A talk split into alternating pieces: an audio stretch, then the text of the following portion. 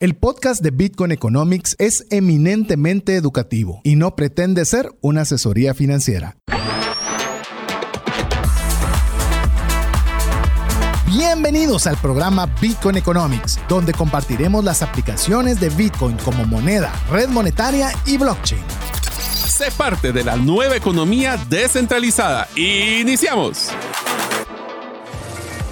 Bienvenidos a un nuevo episodio de Bitcoin Economics, donde nos encanta darles el conocimiento y las noticias correspondientes al mundo de criptomonedas, específicamente de Bitcoin. Como ustedes saben, nos encanta poder trasladarles la información de cómo Bitcoin está cambiando el mundo, especialmente como moneda, como red monetaria y como blockchain. Hoy vamos a tener nuestro episodio número 68. Es increíble cómo pasa el tiempo. Y vamos a empezar saludando a mi amigo y compañero de fórmula del día de hoy, Diego Villeda. Gracias Mario, buenas noches audiencia. Hoy vamos a estar hablando de un tema que a mí realmente creo que me cambió la vida un poco. Eh, también es bastante emocionante. Y hoy no tenemos a César. No, se nos escapó César, pero bueno, va a estar la próxima semana de regreso. ¿Le diste vacaciones? Le dimos vacaciones, o sea, hay que darle de vez en cuando al patojo. Eh, una de las cosas que queremos recordarles es que nos pueden enviar mensajes al WhatsApp más 502 58 90 58 58. Recuerden que si ustedes tienen algún tema que les llama la atención o escucharon o han leído en algún eh, eh, blog o algún artículo que quisieran que exploráramos, mándenlo. Nos encantaría poder escuchar de ustedes. También, si quieren seguirnos en Twitter, solo tienen que buscar Bitcoin Radio GT Ahí nos pueden encontrar en Twitter y en Instagram. Así que si ustedes están listos, uno de los temas que siempre nos han comentado es, o nos han preguntado, es cómo debería de invertir en Bitcoin. Bitcoin es una moneda que tiene unas fluctuaciones y vamos a, me voy a adelantar un pedacito a lo que es el último segmento y creo que esta semana ha sido una de las más grandes fluctuaciones que he visto en muy buen, en una gran cantidad de tiempo.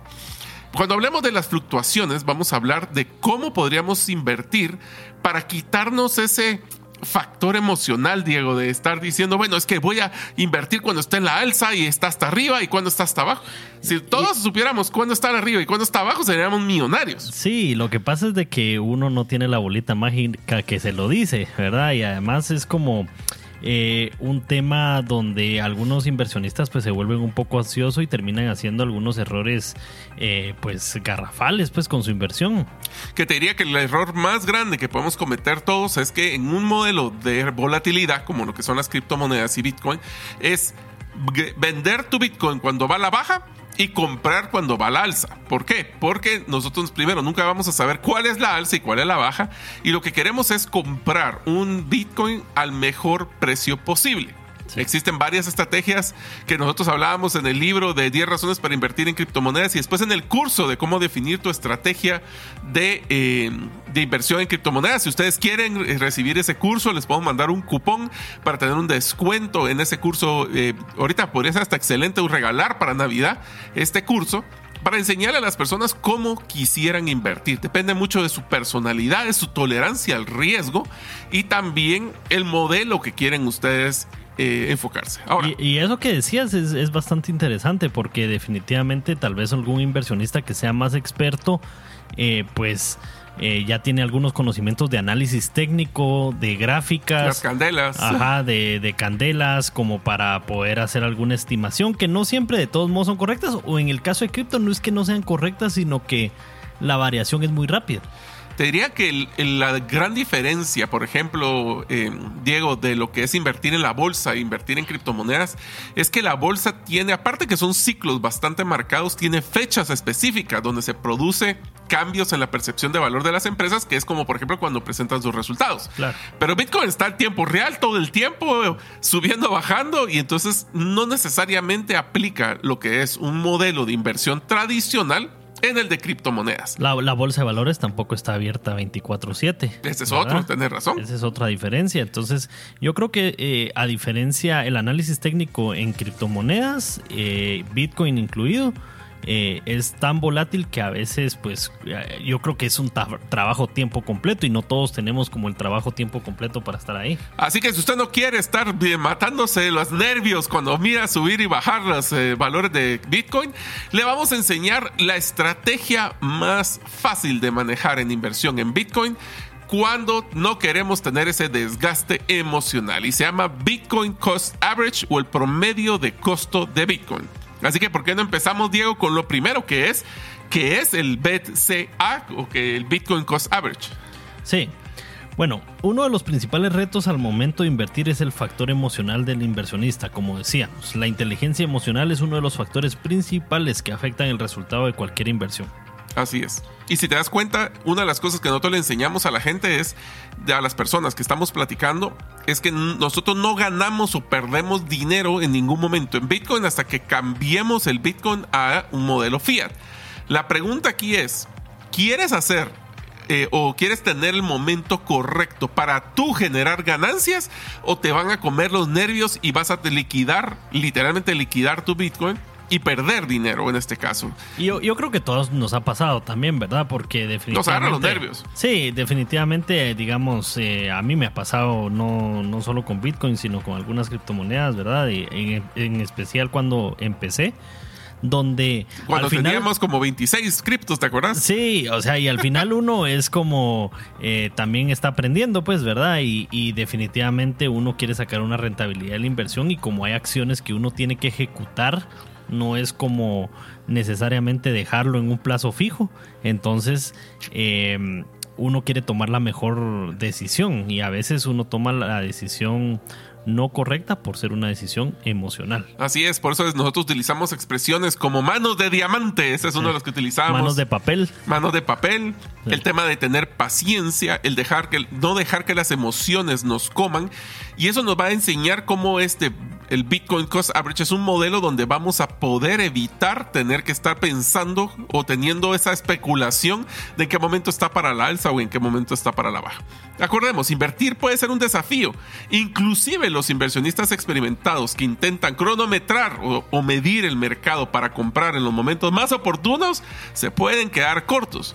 Porque ¿cuál es el momento oportuno? Sí. Esto es como decir cuál es el precio justo de Bitcoin, depende de para qué lo querés. Y, una expresión que es bastante conocida es que no es eh, tratar de ponerle el tiempo al mercado, sino mantenerse en el tiempo en el mercado, ¿verdad? It's not eh, timing the market, but time in the market. Así es, o sea que es un tema de, persistencia y consistencia.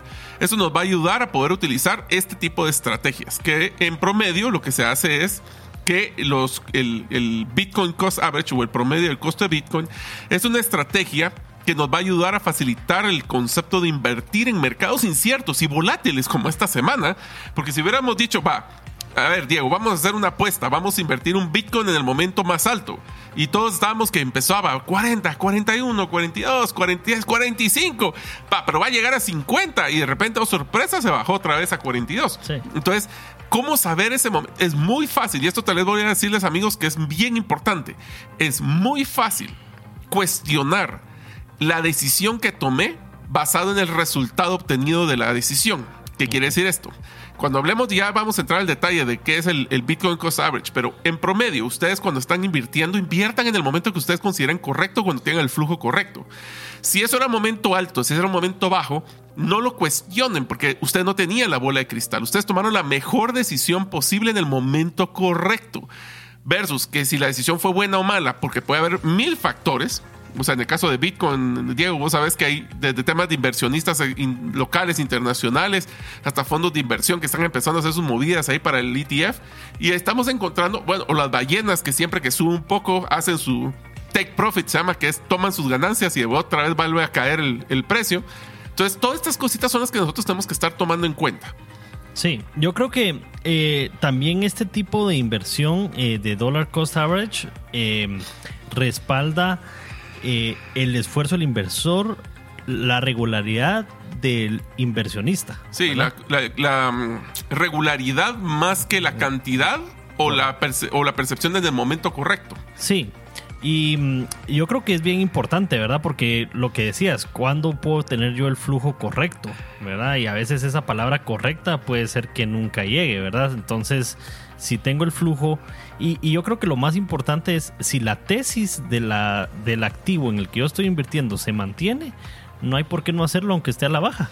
¿verdad? Entonces, ¿por qué no les explicas, Diego, qué es ese ese precio promedio de Bitcoin. ¿Qué, ¿Cómo funciona esa estrategia? Después te voy a contar qué es la estrategia que César utiliza y una anécdota que nos pasó una vez que quisimos empezar a sacarle su dollar cost average o Bitcoin cost average. Nítido. Entonces dice, el promedio del costo en dólares implica invertir la misma cantidad de dinero en un valor objetivo a intervalos regulares durante un cierto periodo de tiempo, independientemente del precio. Al utilizar el promedio del costo en dólares, los inversores pueden reducir su costo promedio por acción y reducir el impacto de la volatilidad en sus carteras. O aumentar por un periodo de tiempo, ¿verdad? Porque así como El Salvador, creo que pasó eh, no reduciendo su cantidad, sino los primer, las primeras dos compras, creo que aumentó su, su, su valor, pues, Su ¿verdad? promedio. Su promedio. Entonces, si te das cuenta, lo que estamos diciendo es de que, por ejemplo, existen contratos, literalmente como lo que es eh, varias de las billeteras que nosotros estamos y de los eh, exchanges que nosotros estamos promoviendo dentro de nuestro programa, que uno puede programar. Yo tengo, por ejemplo, un- una deducción semanal de una cantidad pequeña de mi fondo de fiat, que es quetzales o dólares, para que compre Bitcoin todas las semanas. Esto lo aprendí de César. Te voy a contar una anécdota. Yo, como ingeniero, me gustaba tener siempre mi Excel, donde yo ponía todos mis datos de Me todos. recuerdo. ¿Te acuerdas del Lo vi. Excel? Sí. Entonces yo tenía todas las compras, ventas, transferencias, todo lo tenía ahí, aparte que lo tenía en una plataforma. Y una de las cosas que le dije yo a César es que César me dijo, mira, me gustaría tener una validación de lo que me dice la billetera. ¿Será que podríamos trasladar mis compras a el Excel? Cuando me va pasando ese archivo, le dije, estás loco. Eran cientos de transacciones, Sí. porque lo que tienes que todas las semanas compro un poquito. Un Sí. poquito, ¿cuánto puede ser? 5 dólares, 50 quetzales, 30 quetzales. Pero esa persistencia lo que va a hacer es que usted va a comprar cuando está arriba y va a comprar cuando está abajo. Sí. Y al final lo que va a hacer es promediar la volatilidad. Ese es el concepto del promedio, que es un promedio ponderado si lo queremos ver, porque lo que estamos haciendo es comprando todos los meses, semanas o diario, puede ser una compra diaria de 10, 15 quetzales, y eso lo que vamos a hacer es que nos genera una inercia de inversión. Nos quita la ansiedad de que si voy a comprar alto, comprar bajo, porque todos los días estoy comprando, todas las semanas estoy comprando. Bueno, ¿quiere hacer unas, co- unas compras así en costo promedio? Compre cada vez que escuche Bitcoin Economics. Mm. ¿Verdad? Eso es muy buena. Empieza el programa y usted compre. Es más, ese va a ser el reto para todos nuestros oyentes. Si usted quiere tener un buen promedio de costo de Bitcoin, cada vez que escuche el programa, cuando le decimos el precio, ese es el momento para comprarlo. Esperamos que le esté gustando este primer eh, segmento del episodio 68, Bitcoin Cost Average. Ahora vamos a unos mensajes importantes y regresamos en unos momentos. Tus clientes se confunden de tu propuesta única de valor y por ende te comparan únicamente por precio. Tu embudo de ventas no está generando los prospectos que necesitas. Tu estrategia y tu cultura no generan el compromiso de tus colaboradores a la ejecución. En Gerente de los Sueños te acompañamos con herramientas prácticas, simples y relevantes para acelerar tu negocio. Pide tu cita en la página gerentedelosueños.com. Cuando llega una enfermedad, surgen dos preocupaciones, la financiera y la salud. Tener el seguro médico adecuado te permite concentrarte en lo más importante, recuperar la salud. Contrata un seguro que te dé acceso a los mejores hospitales del mundo y con cero deducible en hospitalizaciones en Guatemala. Solicita el tuyo al WhatsApp 5995 4444. Si sientes que no te alcanza el dinero y que necesitas ordenar tus finanzas, el curso Transforma tus finanzas es para ti. En él aprenderás a gastar con inteligencia, salir de deudas, ahorrar con propósito, generar más ingresos y mucho más. Adquiere el curso en la página cesartanches.com en la sección de recursos. Invierte en tu educación financiera y transforma tus finanzas. Espero que estén muy contentos del contenido que le estamos brindando el día de hoy en el programa número 68 de Bitcoin Economics. Hoy estamos hablando de uno de los modelos de inversión que le genera menos ansiedad, le genera consistencia e inercia en su inversión. Este se llama Bitcoin Cost Average o promedio del costo de Bitcoin. Como escucharon anteriormente, esta estrategia lo que dice es tener una programación, inclusive automatizarla sería lo mejor, donde nosotros hacemos inversiones de una misma cantidad todas las semanas, días, meses, quincenas o cuando nosotros definamos en un periodo de tiempo. Pero lo importante es que siempre tengamos el fondo para poder invertir. Te voy a contar una anécdota simpática, eh. Diego, y es que nosotros una esta misma estrategia de, de inversión la recomendamos cuando estábamos con César en tema de trascendencia financiera para el ahorro. Sí. Pero me daba una risa porque yo les contaba que yo tengo una cuenta de ahorro escondida, que esa cuenta de ahorro es un débito automático de mi cuenta de cheques que la paso a una cuenta de ahorro, que ni siquiera la tengo a la vista en mi banca en línea. Sí, pues está oculta. Está oculta. Entonces, esa, esa, esa eh, cuenta de ahorro ahora es mi cuenta de inversión de Bitcoin. Pero lo simpático era de que uno de los oyentes nos dice, sí, yo también quiero invertir y quiero, quiero ahorrar en ese caso. Pero yo mismo me estoy boicoteando. ¿Y cómo sé que te estás boicoteando? Es que yo sé que el débito va a ser el día 1, entonces el 30 saco todo el dinero que tengo en la cuenta para que no me lo debiten. Entonces digo, entonces, ¿por qué no simplemente no cancelas el débito? Pues, el débito Tan- automático, claro. entonces, por eso cuando digo la- la- la- el comentario, es porque uno puede automatizar eso. Pues si no tienen los fondos, obviamente el robot no va a poder eh, hacer la inversión por nosotros. Sí, al final también alguien nos ponía ahí en el grupo hoy, eh, qué lástima que no invertí más, ¿verdad? Y eso también, bueno, al final es eh, cada quien de acuerdo a los recursos que tiene disponible. Yo siento que está mal sentirse así como, eh, qué lástima que no invertí más, porque eh, al final es Uno invierte lo que tiene. lo que tiene y lo que le querés asignar a esa inversión. Así es. ¿Verdad? Eh, De acuerdo a la confianza que le tenés en ese momento. Pero agarremos Por- ese ejercicio, fíjate, Sí. Diego, eso es bien interesante. Quisiera haberme invertido más. Eso fue porque la semana pasada teníamos más o menos 41 mil, llegó 45 mil dólares Sí. Bitcoin. ¿Qué pasa? Si usted no invirtió más en el momento que llega a 45, felicitaciones. Bajó otra Bajó. vez. Hay descuento de casi el 6% para el día de hoy. Ahora lo que tenía planificado, inviértalo Inviértalo ahora. ahora, exactamente. O sea, cuando decimos el mejor momento para invertir en Bitcoin es hoy y el segundo Bueno, mejor era ayer. y el segundo es hoy. Hoy. Así es. Eh, entonces, y, y es bien interesante, ¿verdad? Porque definitivamente eh, también como es de acuerdo a lo que uno le quiera asignar al activo, entonces hay, hay gente que pues tal vez todavía no está tan convencida o quiere ir aprendiendo más. Pero hay otro tipo de gente como por ejemplo Michael Saylor, que lo hemos mencionado aquí, eh, hasta endeudó a la empresa con tal de invertir más cuando estaba más bajo. Así es. ¿Verdad? Entonces es al Él sí final apostó. al, al final es parte de la convicción, porque bueno, uno podría decir, ¿y por qué no, y por qué no hipotecas la casa? ¿Verdad? Bueno, ese es cada quien, ¿verdad? No, no, Pero es, ese no no, son es el, consejos. eso no es el Bitcoin Cost Average. Eso lo que te está diciendo es no, no hipoteque su casa, es invierta poco a poco. Sí. Porque ese promedio, es, o sea, lo ideal es tener el promedio más bajo. Sí. Obviamente uno podría invertir un poquito más cuando está abajo de su promedio, que es la estrategia adicional que vamos a comentar, y invertir un poquito menos cuando está arriba de su promedio. Eso lo Sí. que le va a ayudar es que usted va a tomar decisiones no importando el precio real de Bitcoin, sino el precio que usted ha comprado el Bitcoin. Bueno, hipotecas la casa y al otro día baja de valor, ¿verdad? También como... Pero no perdiste o ganaste hasta que no hayas vendido ese Bitcoin. Hasta que no lo hayas vendido. Ahora la pregunta es, ¿te puedes sentar o estar tranquilo en esa inversión hasta que Bitcoin vuelva a subir? ¿O es que te va a hacer falta y vas a tener que venderlo por liquidación? Y ahí está la respuesta de lo que debe hacer o no hacer. Así ¿verdad? es. Entonces, si se dan cuenta, pues una estrategia, esta estrategia de Bitcoin Cost Average, elimina el esfuerzo necesario para estar tratando de sincronizar y planificar y predecir el mercado para comprar a precios mayores. ¿Mayores de qué? Ya lo hablamos. O sea, ustedes pueden definir cuál es mayor de mi promedio, abajo de mi promedio, porque no sabemos si 50 es fuerte, es alto o bajo. Eh, Estábamos viendo una foto, Diego, del primer eh, Bitcoin Conference que fuimos. Estábamos todos de luto. Me acuerdo re Sí. bien. Estábamos de luto porque eh, había bajado. 42. Estaba en 42. Y eso es lo que estábamos nosotros felices celebrando hace dos semanas aquí en Sí. el programa. Pero en ese momento estábamos de luto porque había bajado de 60 a 42. Entonces todo es relativo. todo es relativo. Y yo no sé si te ha pasado alguna vez, pero cabal para eliminar ese estrés, eh, alguna vez, no sé si te pasó, pero cabal tenías pensado invertir y durante la noche subió. Entonces, eh, cabal al otro día que querías comprar ya era más caro. ¿verdad? Y tal vez uno, eh, s- por no tener la paciencia, entonces lo invierte rapidito porque no vaya a hacer que siga subiendo. ¿Verdad? Pero es ¿Qué que siempre si- va a subir y bajar. Ajá, Así aquí le estás quitando el factor emocional de decir, ¿será que va a subir? ¿Será que va? Tal día, tal hora se compra, esté como esté. No importa si está arriba, no importa si está abajo. Eso te quita esa ansiedad. Sí, justo si te recordás también nosotros hicimos ahí un, un pool, ¿verdad?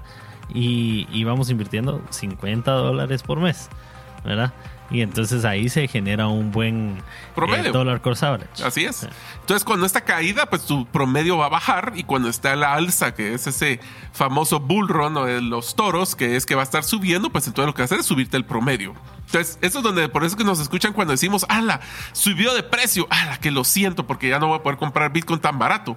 Ese es el concepto de la mentalidad que queremos que ustedes cambien. Ahora, Diego, ¿por qué no empezamos platicando algunos de los beneficios de este modelo de Bitcoin Cost Average? Bueno, el promedio del costo en dólares puede reducir el momento, el monto promedio que gasta en inversiones, ¿verdad? Sí, porque si nos agarra la ansiedad de decir, ah, la está subiendo, está a la alza, tal vez voy a animarme, me voy a tener mayor valentía y voy a invertir más de lo que debiera. Sí. Versus el otro, como es quitas el factor emocional, es tanto dinero, tal fecha. Y lo hemos visto con algunos de esos grandes inversionistas, ¿verdad? Como incluso El Salvador o Michael Saylor, donde de repente, pues, baja, cuando bajó relativamente a lo que ellos invirtieron, eh, pues eh, lejos de sacar la inversión, pusieron más fondos, ¿verdad? Porque eso les su un, promedio. le daba un mejor promedio. Así es, esa es una de las grandes ventajas que tiene, es que el promedio es el que te manda, no necesariamente el precio. Ese es el factor de un Bitcoin Cost Average. Y refuerza la práctica de invertir regularmente para generar riqueza con el tiempo, que es algo de lo que cabal hablaban, que en trascendencia financiera a veces lo hablaban ustedes. Pues más que eso, te digo, eh, Diego, que el éxito de esto es que te quita, primero,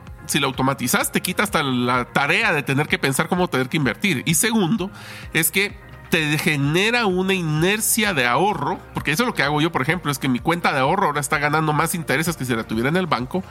Y lo que estoy haciendo es simplemente la- lo que llamamos la meta a largo plazo. Yo estoy esperando que llegue a 100 mil dólares y posiblemente con eso pagaré mis hipotecas. Ese es otro tipo de estrategia de inversión Sí. donde lo que yo hago es invertir bajo un- una meta específicamente. Y hay fondos indexados, eh, por ejemplo, César sabe muy bien esto, ¿verdad? Que, que hay fondos indexados que tienen una garantía, ¿verdad? Y este tipo de fondos indexados que tienen una garantía la tienen porque precisamente eh, hacen una deducción mes a mes de los recursos. Sí. Entonces prácticamente hacen una inversión, hacen un dollar cost average de esa inversión por 10 años. Entonces, si a mí me preguntas, este es el modelo que yo les recomendaría a mi mamá, por ejemplo. Claro. Porque así a ella le quitamos la ansiedad de cuándo voy a comprar, si va a ser alto o bajo. Simplemente es automatizado y eso nos quita la preocupación de cuándo invertir. Y es que, insisto, las noticias son tan eh, volátiles de la nada eh, que definitivamente el mercado se mueve 5 o 10%. Pero ¿sabes qué creo? ¿Por qué creo que es más difícil este concepto o por qué te da más tranquilidad este Bitcoin Cost Average o este promedio de costo de Bitcoin que lo que es, por ejemplo, invertir en, la- en el modelo inmobiliario? ¿Cada cuánto evalúas tu empresa o tú evalúas tu negocio, evalúas tu propiedad? Una vez cada 10 años. Sí. Y lastimosamente Bitcoin, eh, lastimosamente, está en tiempo real.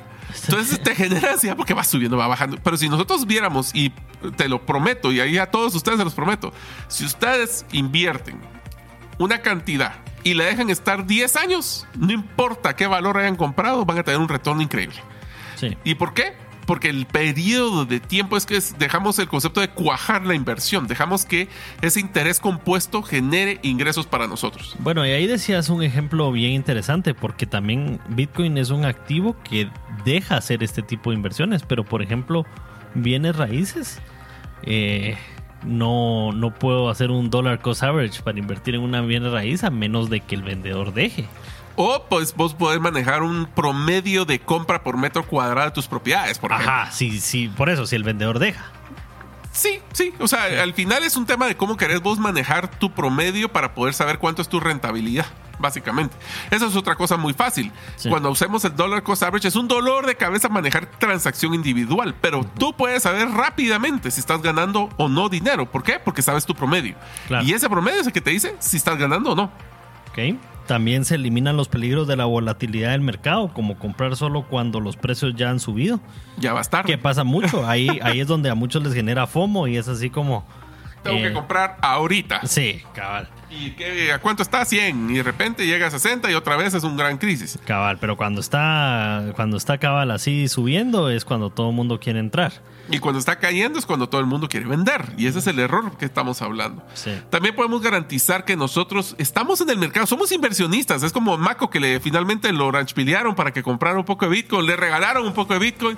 Esta es la recomendación para Maco para que invierta, aunque sea parte de, sus, de un pedacito de su, deje de comer un McDonald's y eso lo meta a, su a la inversión en Bitcoin y eso va a ayudar a que nosotros podamos considerarnos realmente un inversionista regular en Bitcoin. Y hay gente que así lo hace, definitivamente, ¿verdad? Que, digamos, deja de comprar el café y es ese dinero del café es para Bitcoin. Así es. Y se elimina la emoción de su inversión y le impide dañar potencialmente los rendimientos de su cartera. Así que Diego nos ha puesto un reto de que cada vez que usted escuche, ya sea en vivo o en el podcast Bitcoin Economics, compre un poquito y se dar cuenta que ese promedio le va a generar rentabilidad al corto, mediano y largo plazo. Vamos con unos mensajes y regresamos en el tercer segmento. Si sientes que no te alcanza el dinero y que necesitas ordenar tus finanzas, el curso Transforma tus finanzas es para ti. En él aprenderás a gastar con inteligencia, salir de deudas, ahorrar con propósito, generar más ingresos y mucho más. Adquiere el curso en la página cesartanches.com en la sección de recursos. Invierte en tu educación financiera y transforma tus finanzas. ¿Te gustaría establecer si el invertir en criptomonedas es para ti? En el libro 10 razones para invertir en criptomonedas y 5 para no hacerlo, aprenderás de forma simple, amena y práctica los conocimientos básicos sobre esta forma de inversión. Adquiere el tuyo al WhatsApp 2433 4589 o en las principales librerías del país. Si vives fuera de Guatemala, búscalo en Amazon. ¿Sabes que muchos de tus procesos de control, trazabilidad y automatización pueden hacerse de forma más eficiente, rápida y confiable, todo a través de blockchain? Esto lo hacemos en tres simples pasos. Conocemos tu necesidad, desarrollamos tu plataforma en blockchain y te acompañamos en la implementación efectiva. Conoce cómo esta tecnología mejorará tus resultados. Haz tu cita en blockchainlatam.gt. Espero que en promedio de todos los episodios de Bitcoin Economics ustedes encuentren un gran valor relacionado a Bitcoin. Hoy estamos hablando en el episodio número 68, el concepto de Bitcoin Cost Average o el promedio de compra del costo de Bitcoin.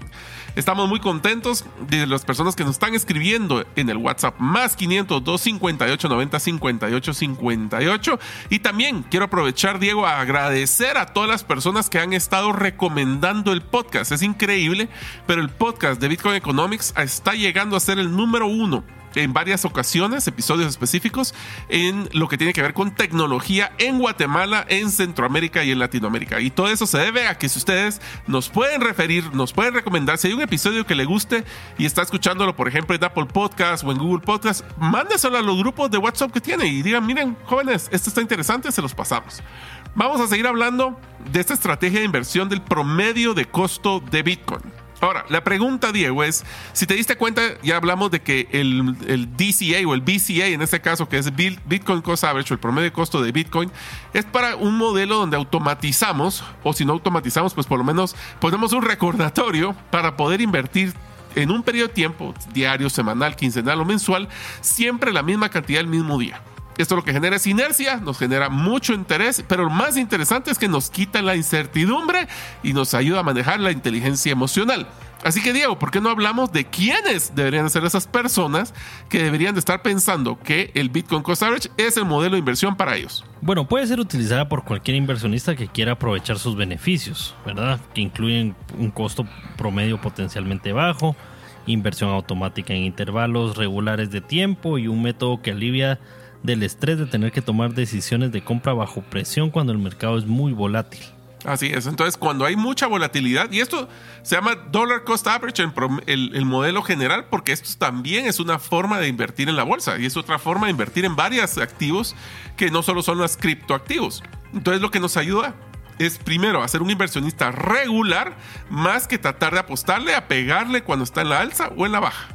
Bueno, y puede ser útil también para los inversionistas principiantes que aún no tienen la experiencia o los conocimientos para juzgar los momentos más oportunos para comprar. digamos usted, si usted no sabe, digamos, análisis técnico o ver candelas japonesas, ¿verdad? En, gráficas. Y si todo lo que dije ahorita le sonó chino, pues, ¿verdad? Porque era japonés. bueno, y, aunque sepa, puede saber, pero si no tiene el tiempo, igual, ¿verdad? Yo te digo, cuando empezamos a ver todo este tema de inversión y cuando preparamos el curso de cómo realizar tu primera inversión en criptomonedas, me puse a investigar ese modelo de las candelas. Yo no sé, vos también lo, te pusiste a investigarlo. Sí, yo, yo tomé un curso de, de análisis técnico. Yo saqué una versión un poquito más light que el tuyo seguramente y cuando me puse a simular nunca le pegué. ¿Por qué? Porque los factores macroeconómicos que tiene este Juegan mercado son muy volátiles. Y juegan un papel. Así a, es. a veces juegan un papel que no es tan relevante porque es más relevante el halving, por ejemplo. ¿Verdad? Por eso es que cuando tenemos dudas, hagamos un zoom para afuera. zoom out. Es porque nos damos cuenta que la volatilidad es fuerte cuando uno mira por minuto, por segundo, por hora, por día. Pero cuando ya ve meses y años, nos damos cuenta que esa volatilidad se va volviendo más una tendencia a la alza. Y también puede ser una estrategia confiable para inversionistas a largo plazo que están comprometidos a invertir regularmente, pero que no tienen el tiempo o la inclinación para observar el mercado y cronometrar sus órdenes. Lo que decíamos, ¿verdad? A falta de tiempo, pues esta es una estrategia como eh, bastante amigable eh, y también si lo más importante es que si la tesis no ha cambiado, si el activo siendo el mismo, porque también no es recomendable que esta sea una estrategia de inversión si el activo cambió. ¿verdad? Por ejemplo, pasa mucho con algunas eh, acciones de empresas, ¿verdad? No es lo mismo hacer un dollar cost average, por ejemplo, de, de Microsoft, ya cuando cambió el CEO. Y ahí ya es otra cosa, ya, ya no es la misma empresa.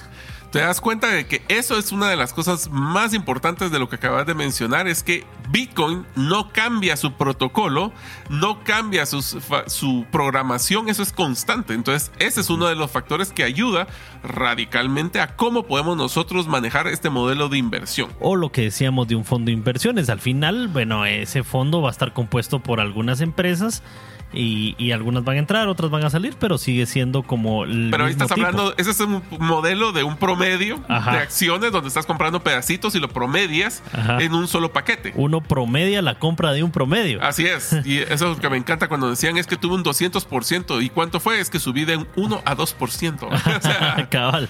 Entonces, eh, hay que tener cuidado, ¿verdad? Definitivamente, tal vez no es la mejor estrategia como para cosas que, que sí cambien. Así ¿verdad? es. Creo que ese es un sí. excelente mensaje que nos deja Diego, es siempre que las variables se mantengan, podemos mantener la estrategia. Sí. Si no, por lo menos hay que repensar si los montos que estamos invirtiendo constantemente van a seguir siendo los mismos o si la frecuencia con la que estamos invirtiendo va a ser la misma. Eh, pero en el caso de Bitcoin, eso es lo bueno y por eso es que es una estrategia ganadora en Bitcoin, Así es. porque los fundamentos no cambian. Ahora, no, es, no necesariamente este modelo es para todos. No necesariamente es para aquellos que quieren invertir en periodos de tiempo en los que los precios tienen una tendencia constante en una dirección, a la alza, por ejemplo, como estamos ahorita, porque ahí lo que quisiéramos es tratar de ganarle al mercado. Eso pues obviamente requiere un conocimiento técnico, requiere un involucramiento, requiere no dejarse ir por los rumores, ¿verdad, Diego? Eso es algo que es clásico. Como ustedes si nos siguen en, en Twitter se dan cuenta que pues Bitcoin Radio GT estamos siguiendo a casi que la mayoría de los principales gurús de, de Bitcoin. Y una de las cosas que siempre César nos ha recalcado es que debemos de seguir a los que están a favor y los que están en contra para mantener un modelo de criterio. Por eso también es muy importante de que nosotros estemos seguros de cómo vamos a hacer nuestras perspectivas de inversión y que no nos dejemos ganar por eso de que va subiendo, va subiendo y voy a invertir más.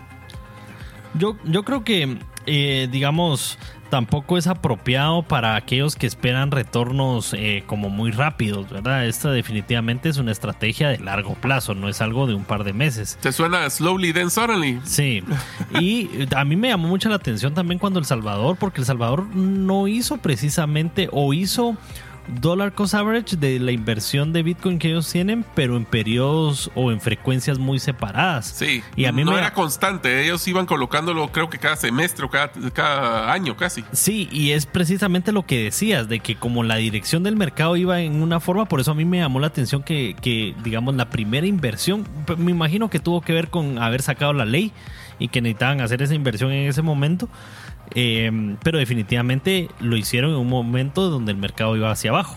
Pero porque estaba el precio alto. Es que ahí es donde Sí. entras. Entonces, si ustedes miran, y esa es la crítica, por ejemplo, que le han hecho a Bukele, que él compró, creo que su primer compra estuvo como en 50, si no me Sí, equivoco. sí. Y entonces cuando miras tu promedio es altísimo, 50, y ahorita estábamos en 16, 20, ahora 40, nos damos cuenta que dice, ala, ya perdió. Pero cuando constantemente hace inversiones ya a la baja, nos damos cuenta que entonces ya su promedio estaba, creo que en el último dato estaba como en 30, ¿no? Eh, yo creo que todavía hizo una inversión en 20 y algo. Sí, lo bajó. Eh, sí, entonces, ah, bueno, pero el promedio estaba como en 38. Sí, O 30, bueno, 38, sí, porque ya está en verde. Eh, bueno, algo que a mí me gusta bastante siempre recalcar con, con el dollar cost average es de que así mismo como puede ser 42, Diego. 42, 40. imagínate. Hasta o sea, ahorita salió tablas. y ahorita ya no. Sí, bueno. pero algo que siempre me gusta recalcar es de que esta es una estrategia que también se puede usar para salir de una inversión. Es decir, no salgas de una vez, o sea, no vendas el 100% de tu inversión aunque estés en número verde, sino porque no sabes si puede seguir subiendo. Y ese fue uno de los grandes aprendizajes que yo tuve al principio. Yo no sé si esta inversión va a seguir subiendo o definitivamente aquí empieza una tendencia a la baja, entonces voy a vender solo una parte del portafolio. Te voy a contar una anécdota. Cuando una de las empresas que ya, pues Diego nos confirmó de que pues ya logró convencer a una empresa también que ponga fondos de sus arcas en Bitcoin, y yo lo hice también hace como dos años, la inversión que realizamos en esa empresa estaba en 58. Ese era el promedio.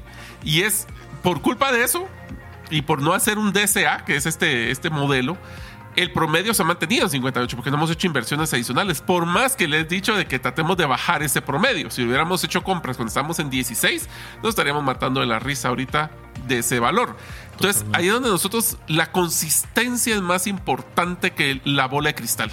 Ese Sí. sería el modelo de lo que estamos hablando el día de hoy. Tanto para entrada como para, Para salida. salida. de la inversión. Así es. Eh, yo creo que uno de los, de- también donde lo mencionamos, el tema de la salida de la inversión fue cuando eh, yo tenía alguna inversión en Luna, por ejemplo, que sabemos que es un proyecto que se fue a cero. Y en mi caso, lo que me salvó fue precisamente el DCA para afuera. Porque en algún momento yo dije, ok, yo quiero salir de esta inversión, definitivamente algo suena ahí en el fondo o, o algo no está, no está de todo bien, algo cambió, como decíamos.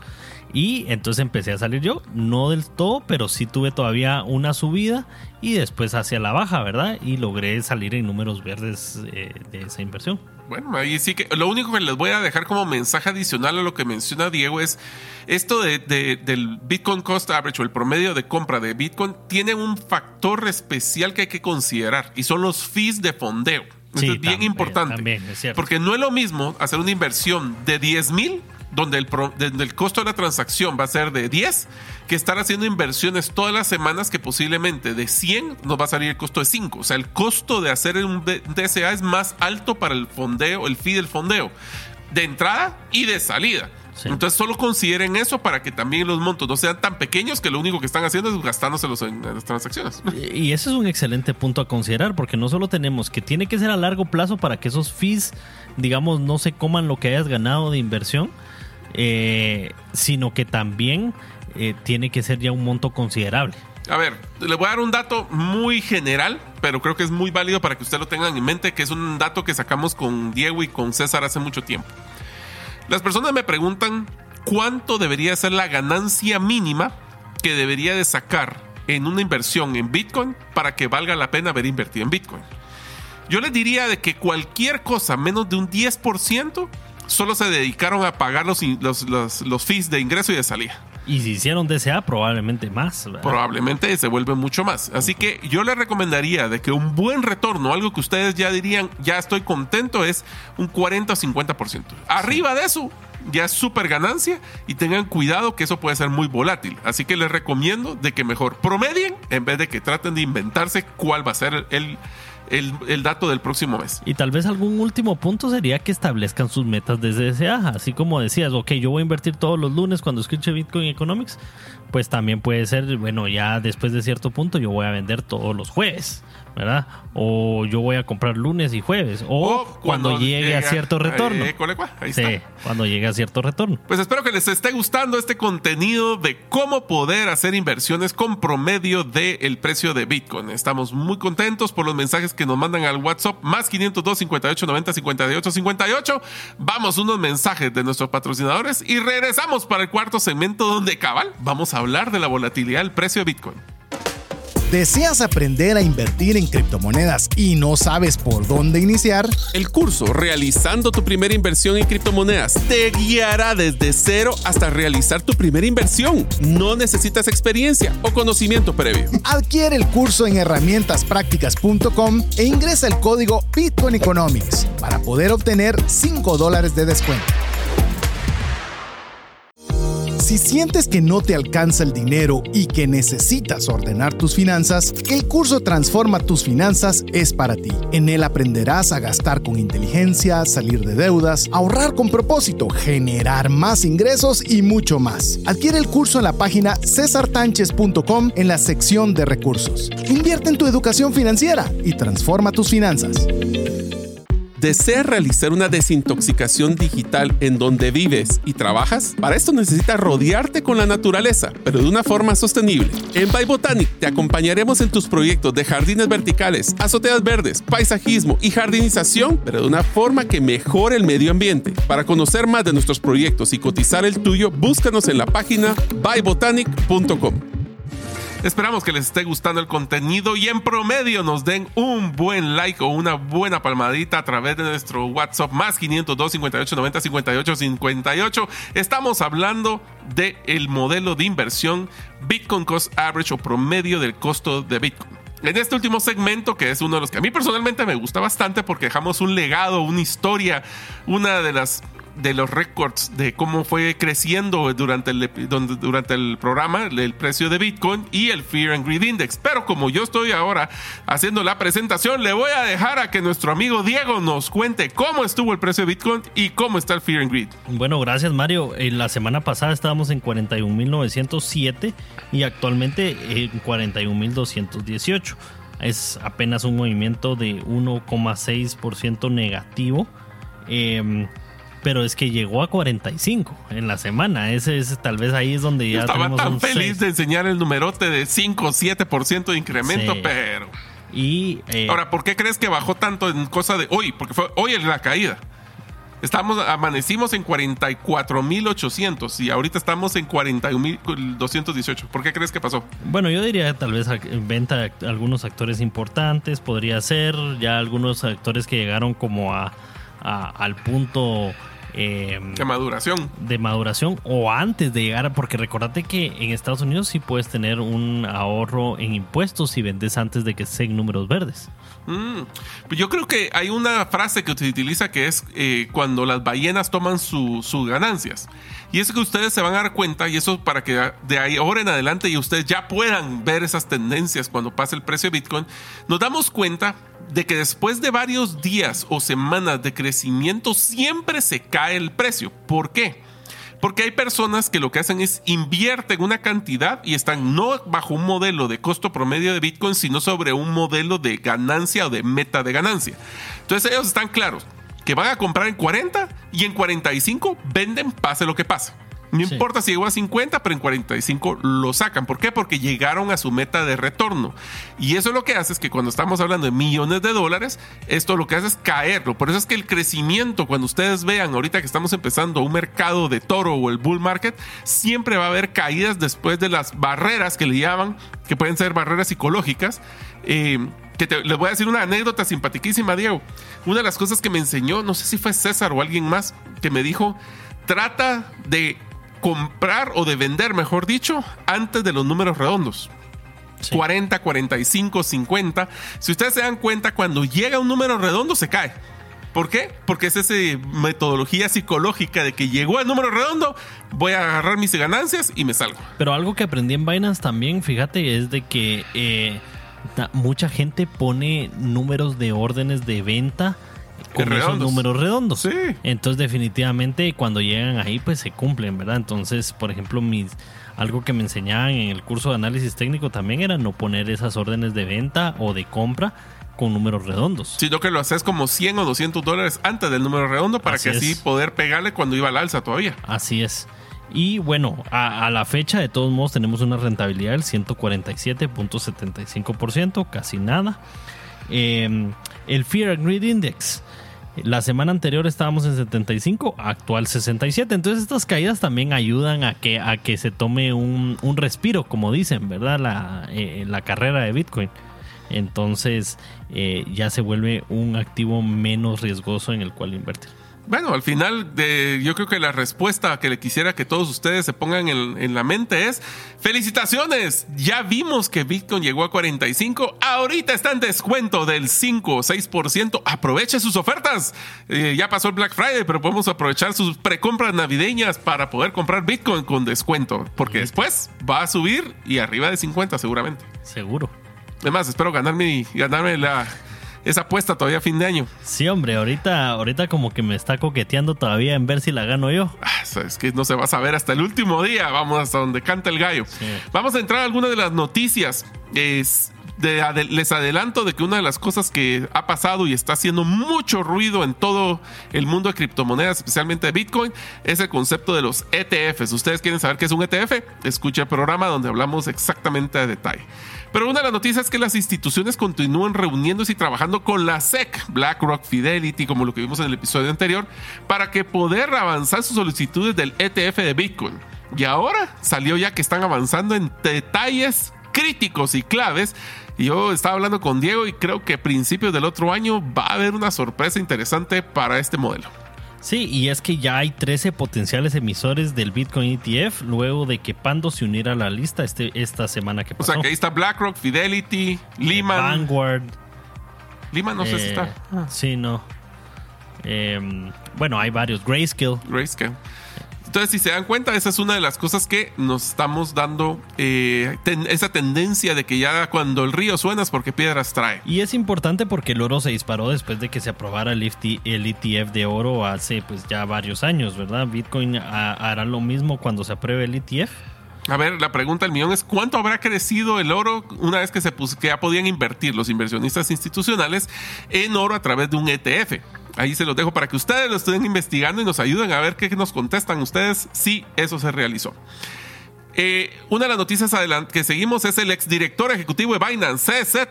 Se enfrenta a una declaración de una demanda criptográfica de mil millones de dólares. Y esto es lo que parte que fue la mayor noticia de esta semana. Y es que eh, él estaba, él usualmente vive en Abu Dhabi y quería regresar con la excusa de ver a su familia a Abu Dhabi. Pero el juez que está llevando este caso le dijo de que era un alto riesgo de fuga, ya que como tiene sus inversiones en criptomonedas, no tiene un apego y un arraigo a Estados Unidos. Por ende, le han puesto un arraigo para que no pueda salir de Estados Unidos hasta que termine el juicio. Wow. Pues sí. lo que pasa es que eso, si algo nos da eh, Bitcoin es que estamos, somos borderless, no tenemos geografía, así que sí, seguramente puede sacar su dinero o en Singapur, o en Abu Dhabi, o en Estados Unidos. Bueno, y la directora ejecutiva de ARK Investment, Cathy Wood, dice que el ETF de Bitcoin impulsará los próximos 5 a 10 años de apreciación de precios. Estamos hablando de que no solo es el tema del brinco, la llamarada de Tusa que le llamamos en Guatemala, de ese crecimiento cuando se lanza el ETF, sino que no, yo, eso es algo que, que escuché en uno de los podcasts que escucho de, de Bitcoin, Diego, y dice de que no esperemos que la máxima plenitud del impacto se realice en los primeros tres meses, porque aunque exista, aquí es como la curva de implementación de un nuevo producto siempre están los early adopters, los primeros que se locos que quieren invertir y eso crea un ímpetu fuerte. Pero la masa crítica va a ser cuando ya se den cuenta que esos primeros si les funcionó, es confiable, tiene este montón de beneficios y va a ir creciendo en el tiempo. Entonces, el otro año van a salir los ETFs, es el halving y vamos a empezar a tener esa inercia de inversiones institucionales. Wow, que vamos, me encantaría pensar en el futuro, este mismo episodio, el próximo año, ¿qué números estaremos hablando? Bueno, y yo creo que ahí con lo que decías hay un, hay una hay un fundamento de Bitcoin que es bien importante resaltar y es de que en el 2013 eh, cuando Bitcoin estaba en su en su infancia, digámoslo así, eh, Bitcoin era usado por el 0.001% de la, de la población mundial. Y ese número apenas se ha incrementado en un 1%, ¿verdad?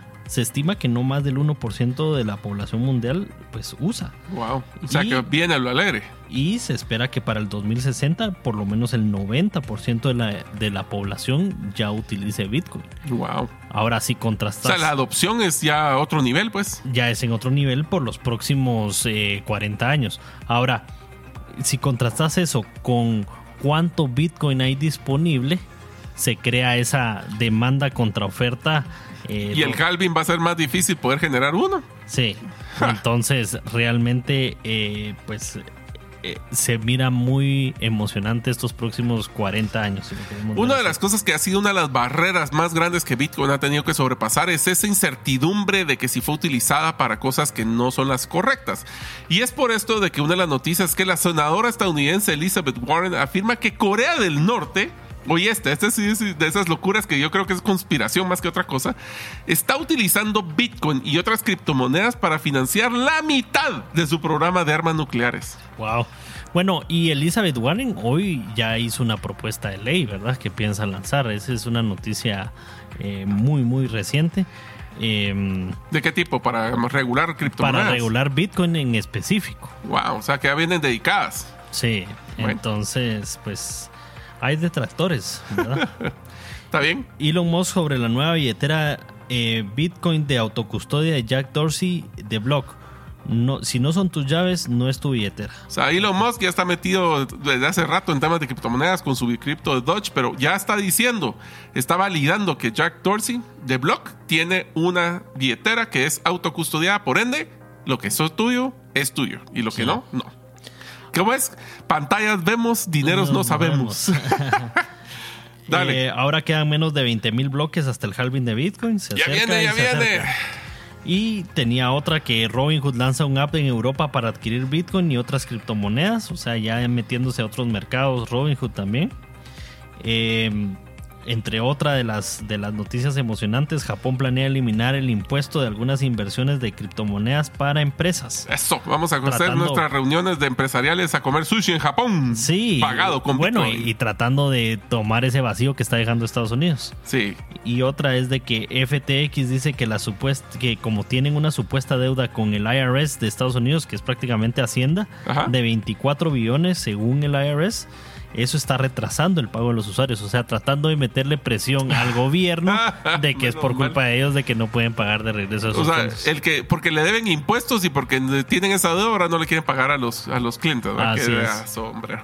Bueno, pues amigos, espero que a ustedes les haya gustado este episodio donde hablamos de cómo poder hacer una compra regular y consistente, conocida como Bitcoin Cost Average o promedio del costo de Bitcoin.